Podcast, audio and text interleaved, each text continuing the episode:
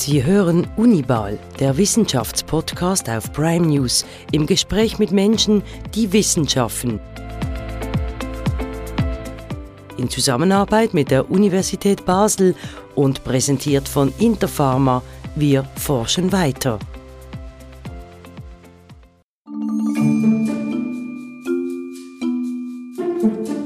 Unter welchen chronischen Krankheiten leiden die Menschen in der Schweiz? Welche Rolle spielen dabei Umweltfaktoren wie Luftverschmutzung? Und wie gesund lebt es sich eigentlich hierzulande? Über diese Fragen sprechen wir heute mit Nicole Probst-Hensch. Die Public Health Expertin ist Professorin und arbeitet am Schweizerischen Tropen- and Public Health Institute in Allschwil. Das ist Unibal, der Wissenschaftspodcast auf Prime News. Mein Name ist Oliver Sterchi.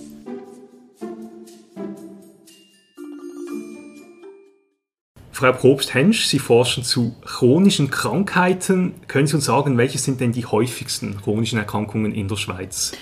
Die häufigsten und die bedeutsamsten ist ein bisschen eine andere Frage. Ich sage vielleicht eher die gewichtigsten auch von der Lebensqualität. Ähm, früh, frühe Mortalität, dass die Leute früh daran auch sterben können, sind ähm, Krebs, Krebserkrankungen, Lungenerkrankungen, Diabetes und an oberster Stelle eigentlich Herz-Kreislauf-Krankheiten. Und dann kommen aber äh, muskuloskeletäre Krankheiten, Rückenbeschwerden, Schmerzkrankheiten und psychische Krankheiten eben mit viel Einschränkung in der Lebensqualität und sind ebenso wichtig von dem her. Jetzt forschen Sie nicht nur zu chronischen Krankheiten, sondern auch zu Umweltfaktoren, die das Auftauchen solcher Krankheiten begünstigen, zum Beispiel Luftverschmutzung. Sie haben das vorher genannt, Erkrankungen der Lunge oder auch gewisse Krebserkrankungen. Mhm. Welche Rolle spielen denn solche Umweltfaktoren für Erkrankungen? Also weltweit gibt es eine Abschätzung, dass rund ein Viertel der verfrühten Todesfälle durch Verschmutzung, breite Umweltverschmutzung bedingt sind. Bedeutsamer als zum Beispiel AIDS, Malaria und TB zusammengenommen, weltweit mhm. betrachtet, mhm. was ich bemerkenswert finde. Ähm, weltweit gibt es zum Beispiel sieben Millionen Todesfälle pro Jahr durch Luftverschmutzung. Das sind eigentlich gleich viele, wie wir insgesamt durch Covid gehabt haben. Hm. Und äh, Luftverschmutzung erhöht möglicherweise sogar das Risiko für schwere Verläufe an Covid. Und ich finde es immer spannend zu sehen, dass für Covid wir sehr viele Einschränkungen gemacht haben, aber Luftverschmutzungskonferenzen über 30 Jahre eben nicht dazu geführt haben, dass die Leute weniger fliegen zum Beispiel. Ja, also ist die Luftverschmutzung dann das größte Verschmutzungsproblem oder geht es auch um verschmutztes Trinkwasser beispielsweise, verschmutzte Böden? Äh, die Luftverschmutzung gilt Stand heute als wichtigster Risikofaktor. Äh, ich würde sagen, es kommt ein bisschen darauf an, wie man es betrachtet, weil natürlich die Klimaerwärmung auch Links hat zur Luftverschmutzung, äh, verstehen wir vielleicht noch nicht alle gesundheitlichen Auswirkungen. Und vor allem geht es ja dann auch nicht nur um Krankheiten, sondern auch um Wohlbefinden. Also ich glaube, die ganze Klimaerwärmung, die auf uns zukommt, ist wahrscheinlich der bedeutendste Risikofaktor überhaupt. Vielleicht können wir da später noch drüber sprechen. Was mich jetzt noch wundern würde, Sie haben gesagt, äh, im Gegensatz zu Covid hat sich so bei der Luftverschmutzung, ähm, zumindest was, was die politische auch ähm, Bekämpfung dieses Problems angeht, nicht so viel getan oder einfach nicht auch gleich ähm, viel oder, oder, gleich schnell wie jetzt bei dieser Pandemie. Aber was hat sich denn geändert, seit Sie mit Ihrer Forschung angefangen haben? Also ich, ich kenne das von meinen Eltern, die immer erzählen, früher war in Basel, als quasi die Industrieschlote noch geraucht haben, da war dann manchmal der Rhein noch irgendwie gelblich verfärbt oder die Luft äh, auch nicht so gut. Was hat sich denn getan in der Schweiz, aber vielleicht auch weltweit, Genau, ich habe diese Erfahrung selber gemacht in Los Angeles, als ich hingezogen bin. Anfangs der 90er Jahre hat man die Berge nicht gesehen, heute sieht man sie. In Basel, in der Schweiz, in den westlichen Ländern ähm, ist die Luft reiner geworden. Und die Langzeitstudien, die wir auch mit durchführen, haben dazu geführt, dass man Grenzwerte eingeführt hat, dass sich etwas verbessert hat. Man konnte auch zeigen, dass das einen gesundheitlichen Benefit hat. Trotzdem ist es so, dass jetzt die WHO neue Richtwerte eingeführt hat, global, äh, weil natürlich vor allem in Ländern mit niedrigen Einkommen ähm, die Luftverschmutzung in diesen Megastädten zugenommen hat.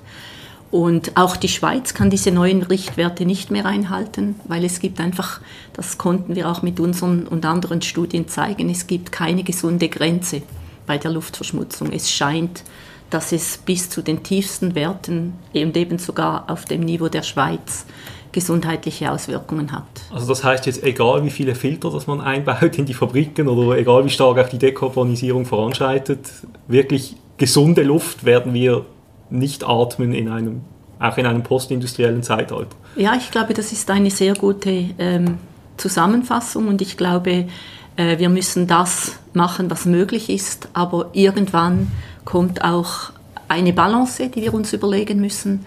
Also ich bringe immer das Beispiel, wenn wir beginnen, den Leuten das offene Feuer zu verbieten, was zu Luftverschmutzung führt, dann hat das natürlich auch äh, negative Auswirkungen, weil Feuer ist etwas, was dem Menschen gut tut. Und ich glaube, am Schluss ist es eine Frage der Balance. Ja. Aber aus globaler Perspektive ist es sehr klar, dass wir ganz massiv ähm, daran arbeiten müssen, die Luftqualität zu verbessern.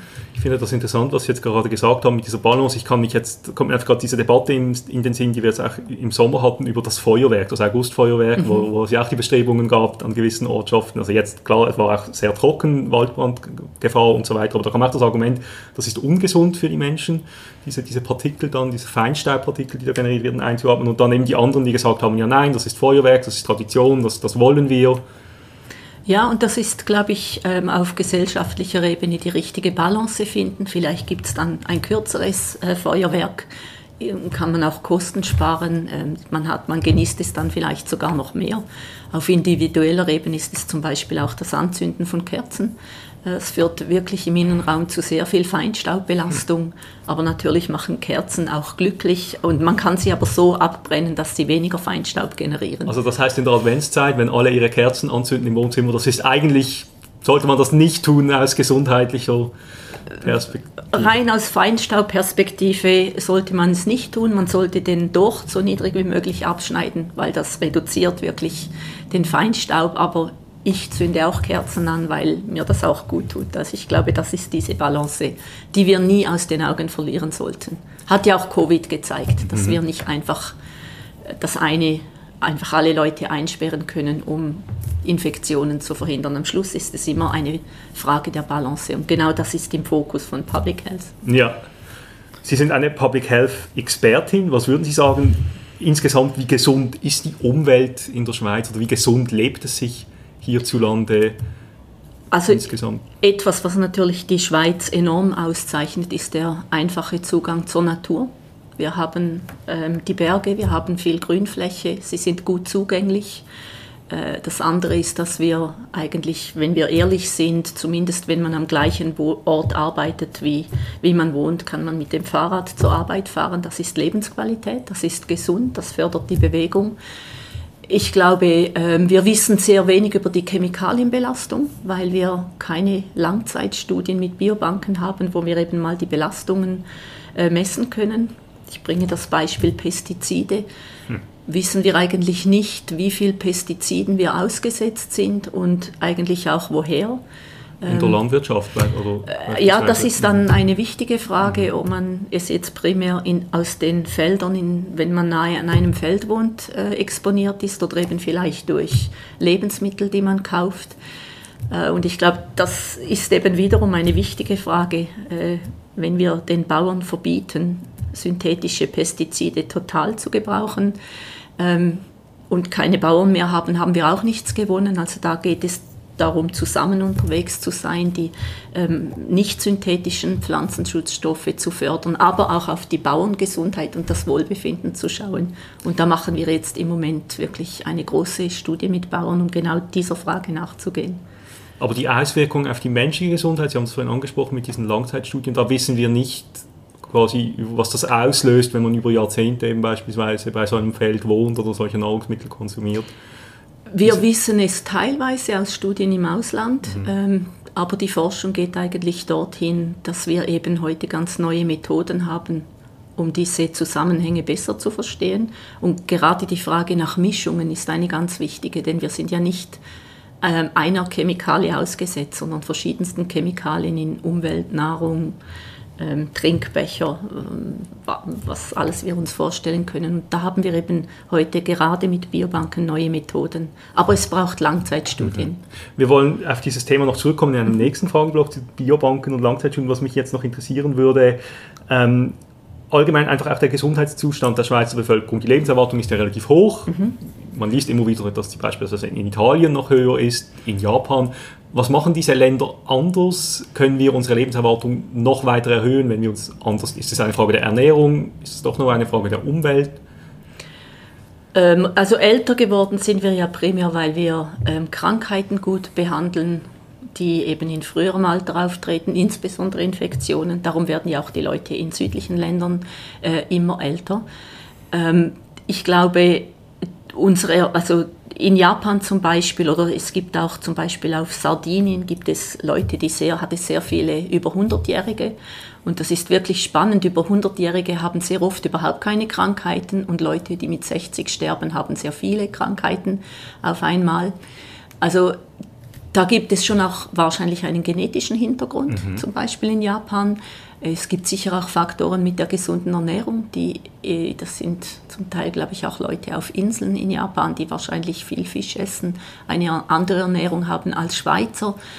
Aber ich glaube, die wichtige Frage ist, ist die Lebenserwartung äh, das höchste Gut?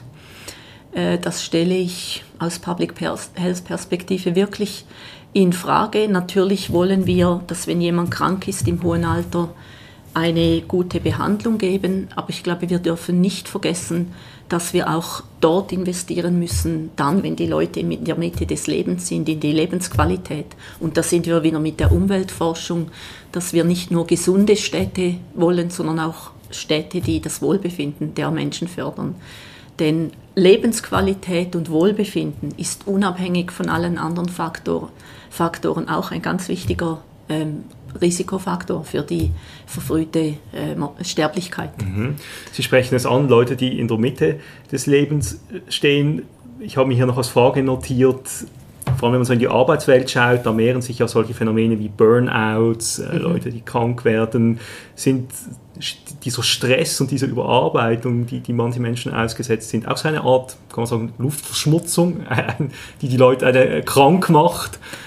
Ich, ich mag diese Frage sehr. Anders gesagt, glaube ich, ähm, Luftverschmutzung ist so etwas wie ein Faktor, der das Altern fördert.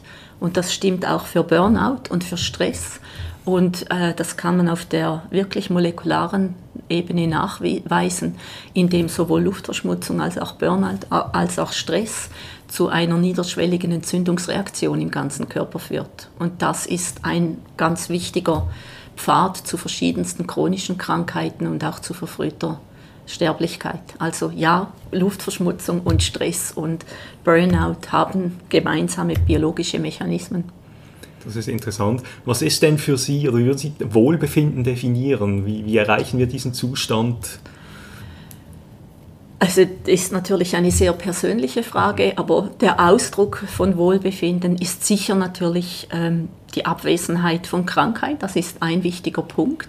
Es ist aber auch die, das Vorhandensein eines, sinngebend, eines sinngebenden Berufes, eines sozialen Getragenwerdens. Ich, für mich persönlich auch die Möglichkeit, mich zu bewegen. Ich bin ein sportlicher Mensch. Ich glaube, wenn ich in einer Stadt leben müsste, wo ich das nicht könnte, würde mich das sehr in meiner Lebensqualität einschränken das sind jetzt für mich wichtige äh, Kriterien, aber da gibt es natürlich für jede Person noch andere persönliche. Ich würde gerne auf etwas zurückkommen, was Sie vorhin gesagt haben, das Thema ähm, Klimaerwärmung, Klimawandel. Mhm. Was mich hier interessieren würde, was wir jetzt diesen Sommer erlebt haben, ist diese, diese Hitzewellen. Teilweise in Europa, es war ja auch in der Schweiz sehr lange sehr heiß. Das ist ja auch ein Umweltfaktor, Hitze oder auch Trockenheit. Ähm, können Sie das vielleicht noch ein bisschen ausführen, was das dann auch heißt für unsere Gesundheit, mhm. wenn das jetzt in den nächsten Jahren zunimmt? Also wir wissen, dass während der Hitzeperioden ähm, parallel dazu die Sterblichkeit zunimmt, es mehr Todesfälle gibt. Ähm, natürlich vor allem bei älteren Leuten, die vielleicht auch schon vorbestehende Krankheiten haben. Was wir ähm, weniger wissen ist, ähm, was für Mechanismen das im Körper auslöst. Das ist Gegenstand der Forschung. Wir wissen, glaube ich, auch noch zu wenig, inwieweit sich der Körper anpassen kann, aber da gibt es sicher eine obere Grenze. Und dann dürfen wir die indirekten Auswirkungen nicht vergessen, wenn wir über Klimawandel reden, wie nachhaltige Ernährungsketten. Oder wir haben gesehen im Irak 50 Grad diesen Sommer, keiner konnte mehr arbeiten. Also es geht dann wirklich auch um, um Einkommen, um Wohlstand. Ähm, es geht um Überflutungen. Also wenn wir die gesundheitlichen Auswirkungen von Klimaerwärmung anschauen, dann müssen wir uns wirklich bewusst sein, wie breit diese sind dass es, nehmen wir das Beispiel Bangladesch, ähm, ganze Länder betrifft, äh, mit einem großen Prozentsatz der Bevölkerung, die ihr Zuhause verliert, ihr Einkommen verliert, alles Hab und Gut verliert. Und auch das ist etwas, was mich immer nachhaltig stimmt, eben wie wir es geschafft haben, auf Covid zu reagieren und wie wir es eben nicht schaffen, auf Klimawandel zu reagieren, obwohl es genau gleich imminent ist. Sie waren, wenn Sie das Thema ansprechen, Covid, wenn ich richtig informiert bin, beim Tropeninstitut auch in, in eine Langzeitstudie involviert mhm. zu Covid. Vielleicht können Sie da noch etwas dazu erzählen. Ähm, ein Thema, das ja im Moment auch die Medien stark beschäftigt, sind so Themen wie Post-Covid, Long-Covid. Mhm. Wo, wo, ist da der Stand der Erkenntnis? also Moment? ich möchte da mich nicht unbedingt auf Äste herauslassen. Ich bin wirklich nicht Infektionsepidemiologin. Ich habe die COFCO Basel Studie aufgebaut, wirklich mit großartiger Unterstützung der Regierungsräte ähm, Lukas Engelberg und Thomas Weber, die wirklich erkannt haben, dass es auch eine Langzeitperspektive auf diese Pandemie braucht. Ähm, ich, da untersuchen wir vor allem auch die Auswirkungen auf den Lebensstil, auf die psychische Gesundheit. Können wir Dinge zeigen wie, dass Grünfläche am Wohnort denen die Lebensqualität derer gefördert hat während der Pandemie, die reich sind aber die Armen, auch wenn sie ähm, Grünfläche am Wohnort hatten, hat das nichts genützt, weil das wahrscheinlich die Leute sind, die nicht im Homeoffice arbeiten mhm. könnten. Also wir haben in allen Bereichen diese soziale Ungleichheit in den Auswirkungen zeigen können. In Bezug auf Long-Covid ähm, ist es so, dass wir ähm, gemeinsam als Public Health Fachleute ja das Corona Immunitas Programm aufgebaut haben und da mein Kollege Milo Puhan, der das geleitet hat in Zürich, wirklich auch ähm, Long-Covid-Patienten rekrutiert und diesen Verlauf untersucht. Und das ist gemäß meinem Verständnis sicher etwas, was sehr ernst zu nehmen ist. Wir verstehen, glaube ich, auch immer noch zu wenig, wen es betrifft. Es betrifft wirklich zum Teil auch jüngere Leute. Mhm. Ähm, ich hatte selber Covid diesen Sommer. Ähm, ich habe nicht mehr gut riechen können und ich habe so gemerkt, dass es eigentlich, ich rieche zwar, aber ich nehme es nicht wahr. Also es ist wahrscheinlich irgend auch etwas im Hirn, in diesem Wahrnehmungszentrum mhm. von Geruch. Das kommt, ist überhaupt nicht schlimm, kommt auch wieder. Aber ich glaube schon, dass wir, dass wir dem nachgehen müssen und dass wir natürlich auch über andere Viren vielleicht viel lernen können über neue neurodegenerative Krankheiten. Das ist ja immer auch eine Chance, ähm, dann breiter zu schauen. Vielleicht noch die letzte Frage zu diesem Themenkomplex. Wie lange wird jetzt diese Studie weitergeführt? Also was muss man sich unter dieser Langzeitstudie vorstellen? Also die, die Teilnehmenden haben von Anfang an eingewilligt, eigentlich ohne zeitliche Beschränkung hm. immer wieder befragt äh, und künftig auch untersucht zu werden. Und wir haben ein großes Projekt eingegeben für eine wirklich Langzeitstudie, wo wir die Leute auch untersuchen wollen, Bioproben sammeln wollen, Hirnbilder machen wollen, dass das wirklich eine breite Gesundheitsstudie in Basel und in der Schweiz geben soll. Gut, über den Nutzen, die Vorteile und vielleicht auch die Defizite der Schweiz beim Thema Langzeitstudien wollen wir in einem nächsten Fragenblock sprechen. Nicole Probst-Hensch erkannte schon früh die Bedeutung von Langzeitstudien, Kohorten und Biobanken für die Erforschung der menschlichen Gesundheit. Doch was versteht man eigentlich unter solchen Studien? Und weshalb sind sie so wichtig?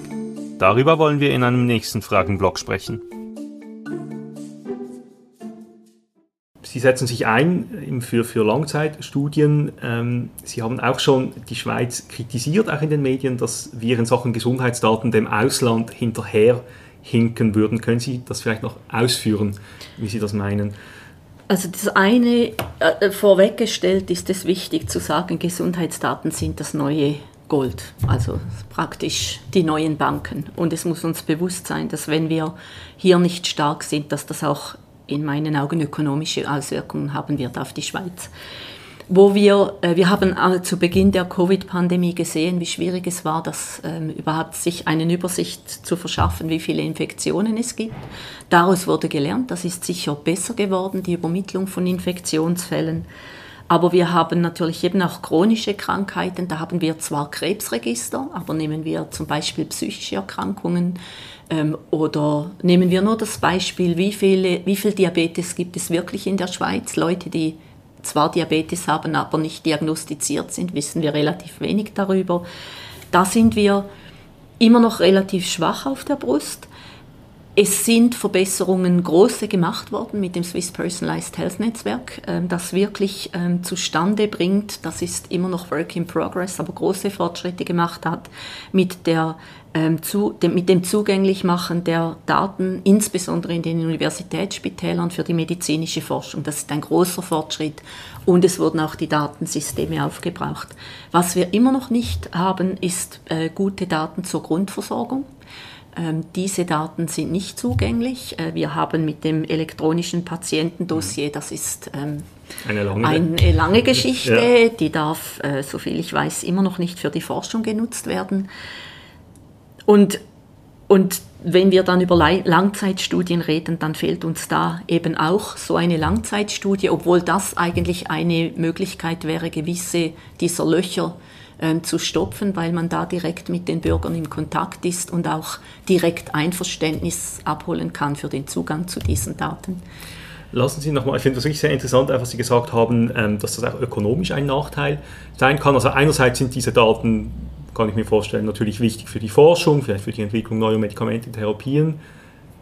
Wo ist da der ökonomische Link, wenn es doch mal expliziter noch? Also jetzt bin ich nicht Wirtschaft, mhm. Wirtschaftsexpertin, aber ähm, wenn wir nur schon an Arbeitsplätze denken, mhm. also dass, dass ähm, unsere große Pharmaindustrie ähm, sicher eher Studien oder Daten, die sie brauchen, um neue Medikamente zu entwickeln, mhm. in anderen Ländern statt in der Schweiz sucht, ähm, ist etwas, was was eigentlich nicht so gut ist für unsere Wirtschaft und für unseren Wirtschaftsstandort. Das wäre, ja. und gleichzeitig, wenn wir dann etwas machen, machen wir es ja sehr sorgfältig und mit hoher Qualität, was wiederum, ich sicher bin, auch geschätzt werden würde. Ähm, ja. es, und, und, dann ist natürlich auch eine Industrie dahinter. Es ist eine ganze ähm, IT-Daten- Softwareindustrie, äh, die davon profitieren kann. Mhm. Also das ist in sich selbst auch schon ein Markt. Also es gibt dann auch ähm, die Forschung führt auch immer zu Spin-offs, zu Startups. Ja. Also ich, das sind so diese Bereiche, wo ich denke, dass es wichtig ist. Ja, vor allem ja, wenn man denkt, dass Basel so der Life Sciences Standort auch ja. der Schweiz ist, natürlich ja. für uns nochmal speziell relevant. Was machen denn andere Länder anders? Also Sie haben das angesprochen mit diesem elektronischen Patientendossier, so wie ich das verfolge in den Medien, ist das einfach auch politisch eine heikle Geschichte, weil es viele Leute gibt, die sagen, das wollen, ich will das nicht, dass meine Daten dann da irgendwo auftauchen. Sind da Menschen in anderen Ländern, gehen die entspannter mit dieser Frage um? Ist es da für die Politik auch einfacher, so etwas einzuführen? Ja, das ist wirklich ähm, sehr lange gewachsen und ich glaube, es hat wirklich ähm, etwas mit unserem Individualismus zu tun ähm, oder, oder mit der Historie. Nehmen wir Beispiel äh, Dänemark, Schweden. Das sind, wird praktisch von, der, von den Medikamenten bis zu den medizinischen Therapien bis, bis zu ähm, Lifestyle-Daten, wenn das nötig ist, wird vieles in Registern ähm, erfasst. Ähm, und die Leute haben auch eine eindeutige Identifikationsnummer, sodass diese Register miteinander verknüpft werden können, was einfach für die Erforschung der Zusammenhänge unendlich wichtig mhm. ist. Ähm, das ist ein Grundvertrauen in den Staat. Das sind auch eher, bisher waren das eher sozial ausgerichtete Staaten. Das kann ja, wie wir wissen, auch sehr schnell ändern. Mhm. Aber es ist eine Grundeinstellung, vielleicht auch ein gewisser Nord-Süd-Gradient, in dem sie im Norden, wenn sie nicht sozial sind, im Winter wirklich erfrieren, mhm. seit langem. Also ich finde das eine mhm. spannende äh, philosophische Frage. In der Schweiz, und das haben wir auch wieder in der Pandemie gesehen, sind wir einfach sehr individualistisch unterwegs. Und ich glaube, es ist eine Riesenaufgabe der Bevölkerung näher zu bringen, was eben die Bedeutung davon ist, keine Gesundheitsdaten zugänglich zu haben, wir sprechen immer darüber, dass es gefährlich ist, diese Daten zu missbrauchen. Ähm, das wäre ein krimineller Akt. ist immer möglich, lässt sich nicht ganz verhindern, aber keine Daten zu haben, ist eben auch sehr gefährlich. Wir wollen vielleicht in einem nächsten Fragenblock äh, darüber sprechen, so dieses, gewiss, dass dieses Misstrauen, das es teilweise mhm. gegenüber der Wissenschaft gibt, in mhm. Teilen der Bevölkerung und auch gegenüber den wissenschaftlichen Institutionen. Zuvor möchte ich aber noch mal kurz auf das Thema Langzeitstudien. Ähm, Biobanken, was sind Biobanken? Ich habe das irgendwo gelesen, glaube ich, auch in den Uni-News. Können Sie uns vielleicht erklären, was das ist? Ja, das ist wahrscheinlich wirklich schon eine Kommunikationsschwierigkeit für diese Art der Forschung. Es sind unattraktive Begriffe. Aber eigentlich steht etwas sehr Schönes dahinter. Langzeitstudien sind wirklich Studien, wo man zu einem Zeitpunkt X sagt, von jetzt an befragen, untersuchen wir diese Leute regelmäßig, alle jedes Jahr oder jede fünf Jahre oder jede zehn Jahre, aber es sind immer die gleichen Leute, die uns auch biologische Proben geben, ähm, die wir eben in Tiefkühlgeräten bei minus 80 Grad oder im Flüssigstickstoff lagern, um die Moleküle, die in diesen biologischen Proben sind, praktisch ähm, einzufrieren mhm.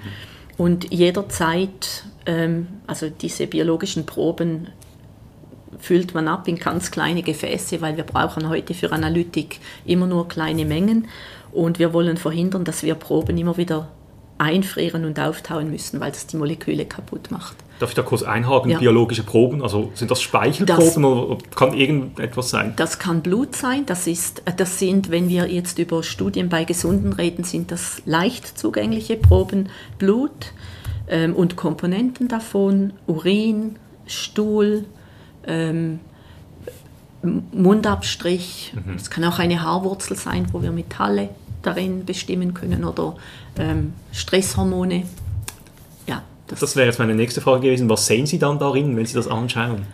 Also diese, diese Moleküle, die wir untersuchen, ähm, das kann zum Beispiel Genetik sein, dass wir schauen, welche vererbten Faktoren trägt eine Person aber da können wir das ganze, den ganzen DNA, den ganzen Genomfaden untersuchen auf wirklich Millionen von Bausteinen. Äh, wir können Tausende und Abertausende von kleinen Molekülen messen. Entweder, das sind entweder Moleküle, die wir selber im Körper produzieren, das kann aber auch ein Pestizid sein oder ein, ein, ein, ein Nährungsmittel. Also da, wir können da wirklich praktisch so, ich sage dem immer, äh, Fingerabdrücke dessen, was wir in unser, dem, dessen, was wir in unserer Umwelt ausgesetzt sind, im Verlauf des Lebens messen. Und indem wir eben in diese Biologie hineinsehen können, hilft uns das, ähm, die ursächlichen Risikofaktoren und Entstehungsmechanismen besser zu verstehen. Mhm. Also das heißt, so etwas gibt es jetzt in der Schweiz noch nicht in der Form, oder? Nicht in der Größe wie in unseren umge umgebenden Ländern. Äh, ich habe die einzige bisher schweizweite ähm, Biobank im Gesunden aufgebaut. Ähm, also aufgebaut hat das eigentlich schon meine Doktormutter vor 30 Jahren, Zapaldia, mit dem Ziel, Luftverschmutzungseffekte zu untersuchen. Ähm, das ist eine Biobank mit Proben von 6000 Personen die seit 30 Jahren bei dieser Studie mitmachen. Ein großes Vertrauen, ein großes Engagement von Leuten einfach für die Forschung. Und ähm, das, die Länder um die Schweiz herum, die haben aber Biobanken, äh, England, UK Biobank, eine halbe Million Leute, hm. äh, Deutschland, die deutsche nationale Kohorte, 200.000 Leute, weil der Grund ist, weil chronische Krankheiten so viele Risikofaktoren tragen bei zu chronischen Krankheiten im Verlauf des Lebens. Jeder ein bisschen. Und diese Komplexität zu erfassen, braucht einfach Big Data mhm. eigentlich. Also das ist quasi dann, ähm, um das zu erfassen, eben der Faktor Luftverschmutzung, Ernährung, Bewegung und so weiter, genetische Faktoren, um das alles irgendwie ja. also zusammenzubringen, ja. brauchen wir diese, okay. Und das machen wir im Moment mit einem großen europäischen Projekt das wirklich die Daten von 12 Millionen Langzeitstudienteilnehmern zusammenbringt. Hm. Und mit Satelliten und ähm, GIS-Daten ordnen, ordnen wir der, dem Wohnort der Leute die verschiedensten, genau wie Sie gesagt haben, Faktoren zu. Wie viel Grünfläche, wie viel Fastfood-Ketten, welche Supermärkte, wie viel Luftverschmutzung. Und von einem Teil dieser ähm, Leute haben wir auch biologische Proben, da trägt auch die Sapaldia-Studie bei, sodass wir wirklich schauen können, dieses komplexe Zusammenspiel an einem Wohnort, was das für molekulare Fingerabdrücke hinterlässt und wie das dann zu chronischen Krankheiten führt. Könnte man daraus umgekehrt dann den in dem Sinn perfekten Wohnort designen? Das, das, ist wirklich, das ist natürlich, ich glaube, in der Forschung muss man ja manchmal auch etwas visionär sein ähm, und das größere Ziel vor Augen haben. Und das Ziel ist wirklich, dass Sie zu Hause an Ihrem Computer, Sie wollen ein neues Haus kaufen, ähm, Sie können eingeben am Computer ähm, den Geocode, wo genau diese Adresse ist wir, wir, ich leite dort auch den Punkt herauszufinden, wie, welche 30 Fragen muss ich Ihnen sonst noch stellen, weil vielleicht brauchen Sie ja das, die Umwelt anders als Ihr Kollege, um dann zu berechnen, was ist Ihr Risiko für eine Herz-Kreislauf-Krankheit zum hm. Beispiel. Das ist, und dass ich das auch noch sage, wir wollen aber, und das ist explizit ein Punkt, es kann dann nicht darum gehen, dass dann äh, das zu einer sozialen Ungleichheit führt. Das ist dann das ja. nächste Problem, dem wir sehr viel Beachtung schenken. Genau, wollte ich gerade einwerfen. Das würde dann bedeuten, dass es zwischen den Gemeinden beispielsweise nicht mehr nur einen Steuerwettbewerb gibt, sondern dann auch ein, ein Umwelt-, ein Ökologiewettbewerb, ja. wo lebt es sich am gesündesten, wo dann wahrscheinlich auch die Mietpreise entsprechend ja, also äh, ist ja heute schon so, oder im Grünen auf dem Bruderholz ja. lebt es sicher ein bisschen teurer als im beengten ja. Äh, oder, oder, ein bisschen sehr viel teurer als im beengten Kleinhünigen oder so. Aber sind wir ehrlich, in Kleinhünigen ist es manchmal auch spannender auf dem Bruderholz und das führt auch zu Wohlbefinden. Von daher denke ich, äh, äh, wir verstehen einfach besser, wie man Städte so planen soll, dass es eben allen nützt, aber auch noch zufrieden hält. Also Gut, wir nehmen das als Schlusswort für diesen zweiten Fragenblock und gehen dann noch weiter. Am vergangenen Dienstagabend wurde Nicole Probst-Hensch im Rathaus mit dem Wissenschaftspreis der Stadt Basel ausgezeichnet. Was bedeutet ihr diese Auszeichnung? Und wie steht es generell um den Stellenwert der Wissenschaft in der Gesellschaft? Das wollte ich von ihr wissen. Sie sind schon lange in der Forschung unterwegs, sehr renommiert. Wenn Sie jetzt zurückschauen auf Ihre Karriere, was hat sich verändert in dieser Zeit? Einerseits in der Wissenschaft an sich, aber vielleicht auch in der Wissenschaftspolitik in der Schweiz, im Ausland, wo Sie auch tätig waren. Ja, äh, ich glaube, was sich ähm, positiv verändert hat, als ich begonnen habe mit meiner Forschung, das war immer epidemiologische Forschung, Umweltforschung, hat das sicher weniger Beachtung gefunden als heutzutage. Die erste Langzeitstudie aufzubauen war also eine heroische Aufgabe meiner Doktormutter Ursula Ackermann. Ähm, heute, glaube ich, erkennt man zunehmend mehr, auch in der Wissenschaftspolitik, dass man manchmal auch in größeren Konsortien weiterkommt, dass man auch gewisse Infrastrukturen, die es braucht, wie zum Beispiel Langzeitstudien, nicht alleine aufbaut, sondern eben zusammen aufbaut, ähm, harmonisiert, kollaborativ. Die Kompetition braucht es immer noch, aber die kommt dann, wenn wir die Fragestellungen äh, angehen mit diesen Infrastrukturen. Ich glaube, dass ähm, es immer noch die Forschung gibt, braucht essentiell in die Tiefe, um ganz tief etwas zu verstehen.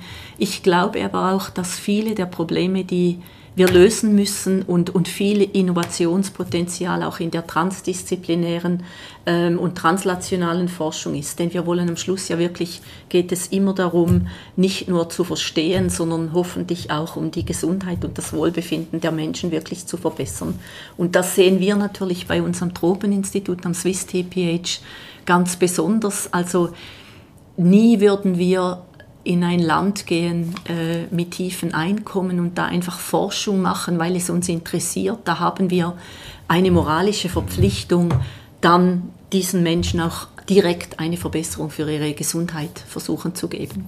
Ja, das sind ethische und moralische Fragen, die sich der Wissenschaft stellen. Jetzt gibt es ja Menschen, nicht nur in der Schweiz, in der ganzen Welt, die misstrauen der Wissenschaft. Ich glaube, wir haben das auch ganz stark gesehen jetzt während Corona, Leute, die gesagt haben, was da diese Infektiologen und Epidemiologinnen erzählen, das stimmt alles nicht, Corona gibt es nicht und so weiter, das haben wir alles gesehen und gelesen. Wie schätzen Sie das ein, dieses Misstrauen? Ist das ein neues Phänomen? Gab es das früher auch schon? Hat sich das vielleicht einfach auch noch nicht so stark artikuliert, weil es die sozialen Medien noch nicht gab? Was ist der Stellenwert der Wissenschaft in der Gesellschaft heute? Ich glaube, Misstrauen hat es schon immer gegeben. Denken wir an die ähm, Diskussionen über Atomenergie, denken wir an die Diskussionen über die Gentechnologie oder die Genetik.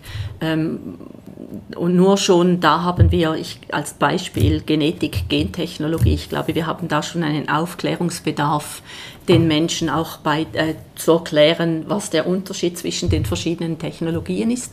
Ich glaube, wo das Misstrauen wachsen kann und vielleicht gewachsen ist, weil ist wahrscheinlich, weil wir ähm, mit der zunehmenden Hochtechnologisierung der Wissenschaft äh, es auch immer schwieriger ist, allen Menschen in einer Gesellschaft zu erklären, was man genau macht, was das genau bedeutet. Ähm, also ich glaube, vieles ist auch eine Kommunikationsfrage und eine Transparenzfrage. Ich glaube, ähm, in der Corona-Epidemie sind wir ja mal ehrlich, ganz am Anfang haben wir, hat niemand gewusst, was das wirklich mhm. bedeutet. Und ganz am Anfang wäre es, glaube ich, auch falsch gewesen, das so stark zuzugeben, weil das führt auch zu einer großen Verunsicherung der Bevölkerung. Ich glaube, ich sage immer, ich glaube, unsere Bundesräte haben das gut gemacht. Mhm. Aber insgesamt, vielleicht nehmen wir das Beispiel Umwelt, Klimawandel. Und vieles, was wir machen in der Epidemiologie, sind eben Beobachtungsstudien. Sie können nicht eine randomisierte Studie machen, wo Sie die Hälfte der Leute zufällig ausgewählt Klimawandel aussetzen und die andere Hälfte nicht. Ja. Das wäre der Goldstandard. Dann mhm. hätten wir abschließende Fragen. Das geht aber nicht. Also bleibt immer, egal was wir machen, es bleibt eine gewisse Unsicherheit in, unser, in unseren Resultaten. Und ich denke oft und versuche das auch selber zu leben, diese Unsicherheit zuzugeben und zu kommunizieren. Und zu kommunizieren, wiederum Beispiel Klimawandel, ja, vielleicht gibt es ein Restrisiko, dass das gar nicht so, eine Restwahrscheinlichkeit, dass das gar nicht so schädlich ist. Aber das Restrisiko, dass wir darauf bauen und nicht reagieren und nichts tun, ist unendlich viel größer. Also mhm. ähm, Entscheidungen zu fällen in Anbetracht von Unsicherheit ist, glaube ich, ein riesiges Thema. Und wir leben natürlich in einer Null-Risikogesellschaft, ja. wo wir immer nach abstrakter, hundertprozentiger Wahrscheinlichkeit suchen. Und ich glaube, da hat die Wissenschaft eine riesige Verantwortung, das auch noch besser zu kommunizieren, weil ich glaube einfach Transparenz und Ehrlichkeit schafft Vertrauen.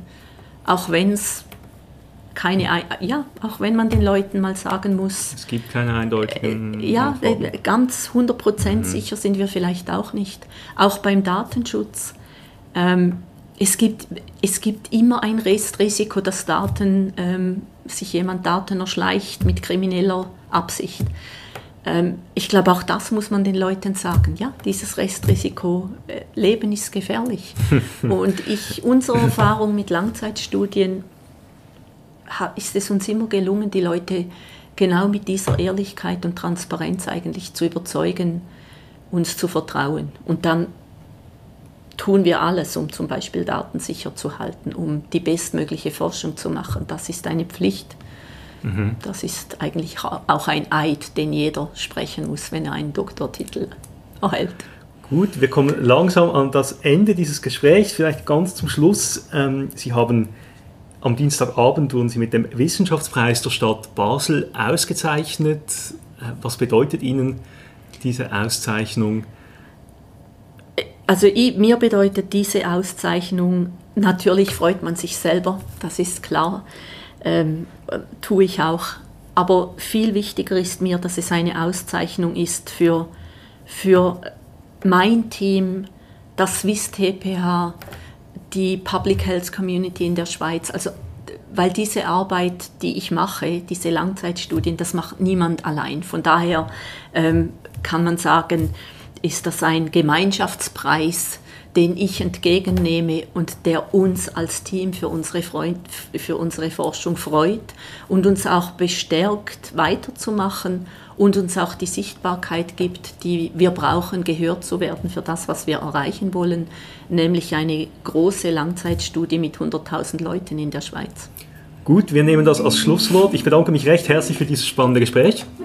Danke Ihnen auch, sehr herzlich. Und bedanke mich auch bei unseren Zuhörerinnen und Zuhörern fürs Zuhören. Das war der Uniwahl-Podcast. Bis zum nächsten Mal.